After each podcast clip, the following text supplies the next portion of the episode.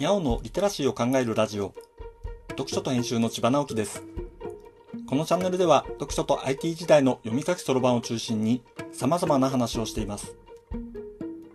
今回のタイトルは自分の音声収録編集は心が折れる体験というものです。この配信は台本的なものを書いてそれを読む形で収録して噛んだりした部分をカットしたり間を縮めたりの編集をしてからアップロードしています。そういうやり方をしているのは話すのが下手だからなのです。でもそれだと棒読みのようになってしまうのでたまに原稿なしで話してそれを編集して配信している日もあります。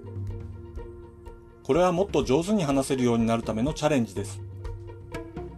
しかしこれをやるのはとても心折れる体験です。録音を聞いていてまず感じるのは口癖の多さです。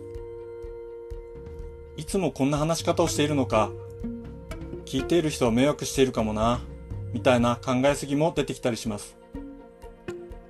口癖を直すには、録音して徹底的に聞くんです、と知り合いのアナウンサーさんが言っていました。編集するときに何度も聞くのはきっと効果があると思うのですが、まあとにかく自己嫌悪が先に立つのです。乗り越えていくには数をこなしていくしかありません。今日も心折れそうになりながら編集作業をしています。上手に話せる人が羨ましいと思う毎日です。